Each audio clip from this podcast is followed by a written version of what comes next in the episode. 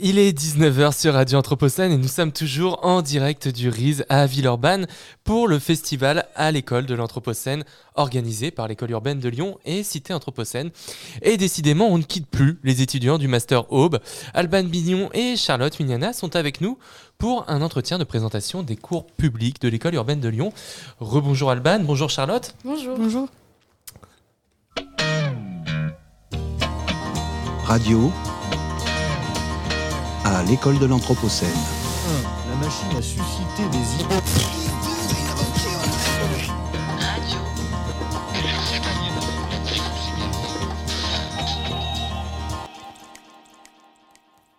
Bonjour à toutes et à tous.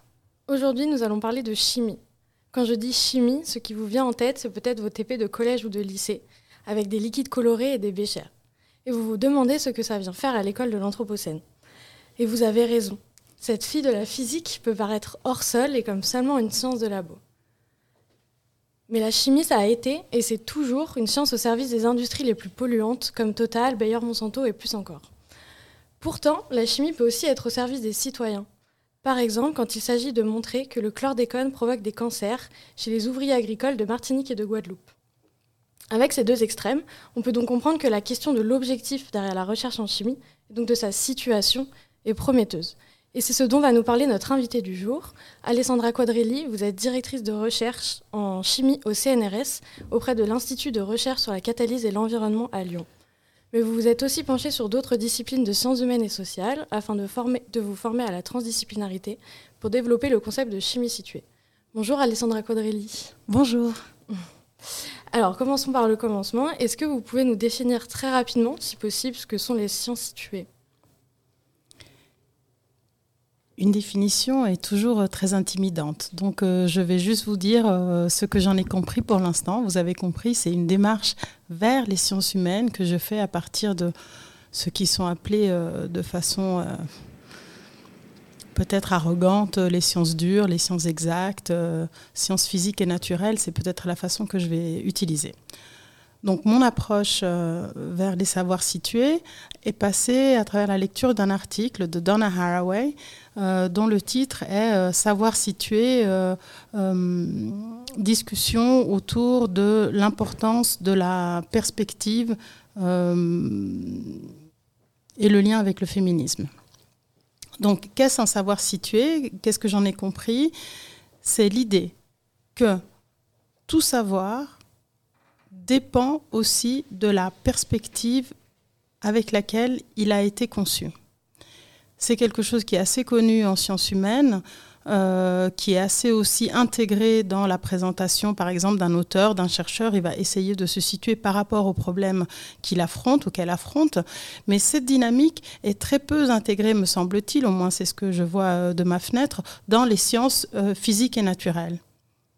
Et pourtant, quelques éléments explicites, beaucoup d'éléments implicites, nous faut comprendre que la chimie, la mathématique, l'informatique, toutes ces sciences qui sont réputées exactes, euh, sont soumises à ces mêmes impératifs. Il y a dans le choix de l'objet, dans la méthodologie, dans la façon dont les données expérimentales sont interprétées, une interaction entre les données et le sujet qui les analyse. Comprendre cette perspective nous permettrait, par exemple, de désamorcer certains des biais qui, euh, qui en découlent. Et alors, euh, par rapport à votre sujet de recherche qui est la chimie, comment vous feriez la différence entre une chimie située et une chimie non située? Comment est-ce que je ferais la différence? Ce que je, je, je, suis en train d'essayer de, de mettre en place, c'est justement un cadre qui nous permette, premièrement, d'être de, solide dans l'affirmation qu'il faudrait situer les chimies. Déjà, ce pas de l'affirmation qu'une chimie, comme une sociologie, comme une anthropologie, a la nécessité d'être située, est un nouveau pas qu'on est en train d'essayer d'établir.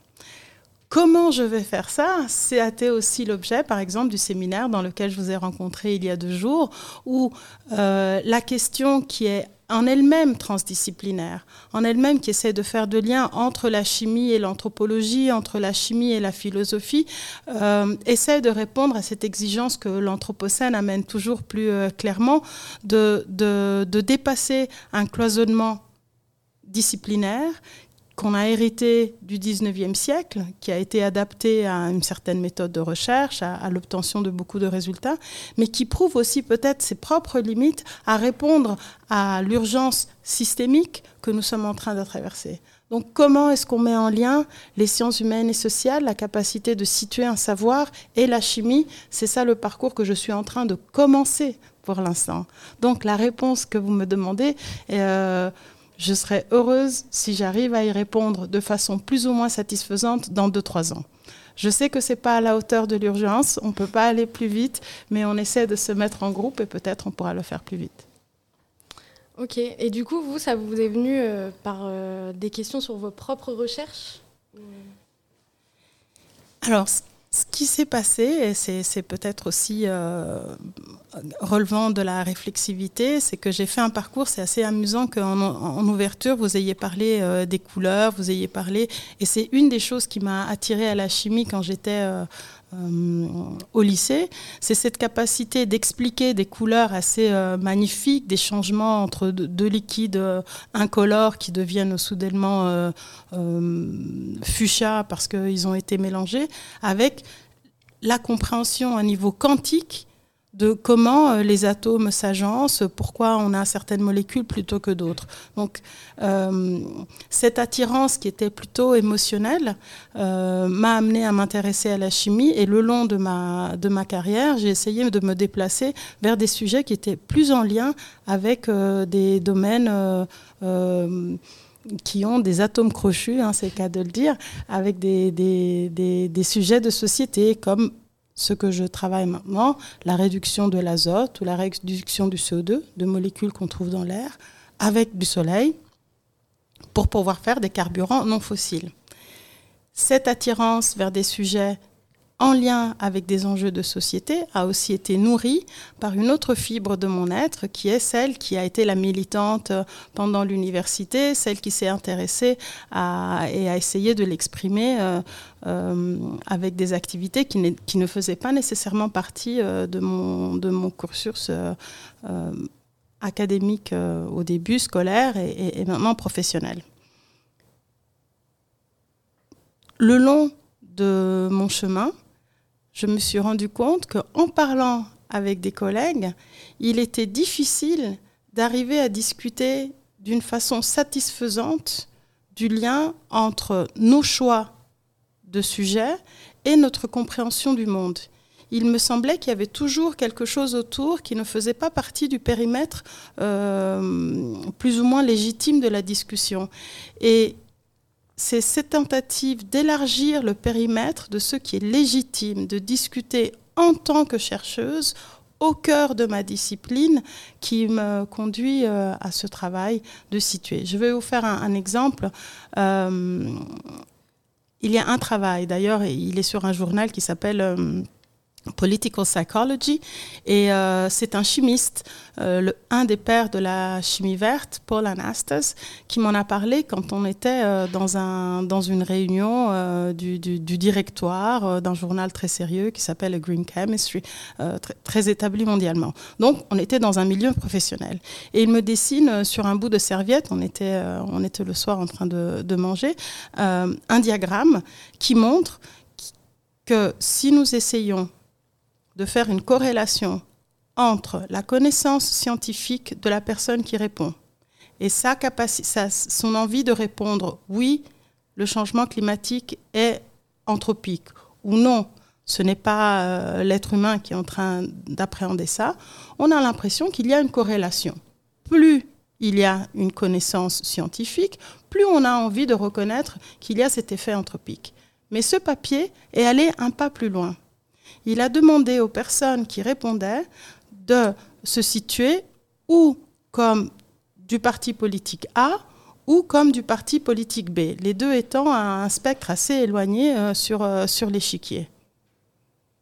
La réponse a été assez troublante pour moi, c'est que plus on a un capital scientifique, plus on va répondre non le changement climatique n'est pas dû à l'homme si on est de un parti, et oui, le changement climatique est dû à l'homme si on est de l'autre partie par rapport à la moyenne des réponses.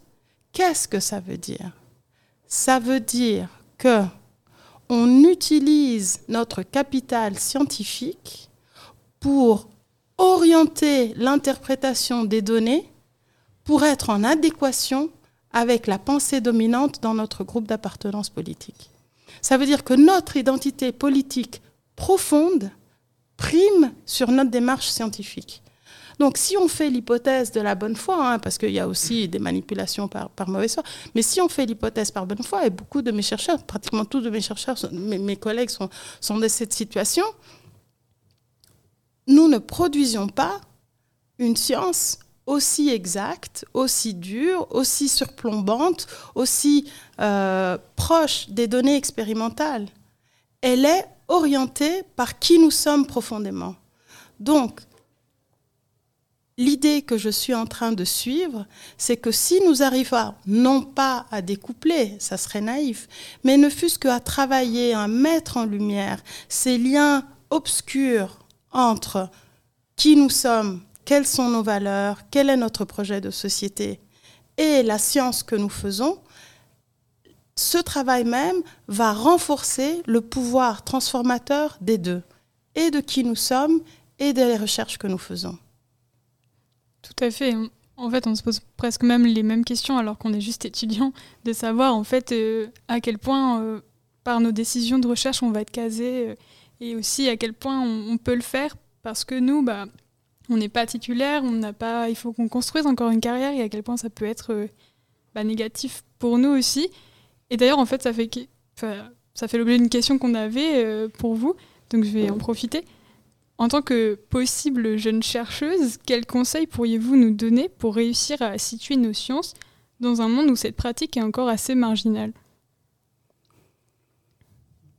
De vous faire confiance, d'être attentive et de développer une écoute à, vous-même. Donc ça, ça, ça, relève plus de la réflexivité. Je vais quand même aussi euh, vous dire que pour l'instant, je suis en train d'utiliser un privilège que j'ai, que j'ai accumulé dans le temps. 30 ans de carrière m'ont permis d'arriver à un moment où les enjeux sont bien moindres. C'est la première fois, je crois, euh, euh, où j'habite dans un pays hors celui de ma naissance, plus de 10 ans. Cette carrière, c'est la carrière à la recherche, en, chimie en particulier. Puis moi, peut-être, je suis un peu particulière. Je suis née dans un pays d'origine différente de celle qu'on qu qu brassait à la maison. J'ai fait une thèse dans un troisième pays, un postdoc dans un quatrième, je travaille dans un cinquième. Donc, donc tout, tout, toute cette mobilité euh, est peut-être un peu excessive dans mon cas, mais en partie, fait, fait partie du curriculum typique. Et je peux me permettre de ralentir, je peux me permettre de sortir de l'ornière aussi, parce que j'ai le privilège de ces 30 ans de carrière. Donc, faites attention à ce que vous ressentez, essayez de vous mettre en adéquation, euh, suivez vos instincts, mais ne vous mettez pas la pression. Euh, vous, vous... c'est déjà assez compliqué comme ça. Continuez à penser, évidemment, mais, euh, mais je voudrais aussi qu'on arrive à, à, à ne pas trop se mettre de la pression. C'est déjà assez difficile. On doit trouver aussi des choses qui nous rendent joyeux, des choses qui nous, qui, qui, qui, nous portent. Et, et, si tout va bien, ça suffit. ouais. Euh, ensuite, euh, on se demandait, euh, parce que du coup, vous discutez beaucoup avec d'autres collègues de plusieurs disciplines, mais on se demandait quand même si vous aviez des collègues qui étaient réfractaires à cette idée de resituer leur science et euh, si euh, et si euh, du coup vous aviez des idées, enfin vous arriviez à les convaincre d'une manière ou? C'est assez amusant, troublant de voir que parce que j'ai nommé un projet, vous le traitez comme s'il existait déjà. ah oui j'ai eu la possibilité de présenter officiellement en congrès pour la première fois ce, dispositif de chimie située, il y a, on est quoi? On est en, janvier, c'était en, juillet, pour la première fois, devant une centaine de personnes. Et cette centaine de personnes, euh, je, n'ai pas pu demander à chacune quel a été le ressenti. Il y en a au moins 70 euh, qui m'ont fait des compliments, ça s'est bien passé, mais bon, tout ça, tout ça est, moyenné aussi par des interactions sociales qui sont assez polissées, qui sont, qui sont assez lisses.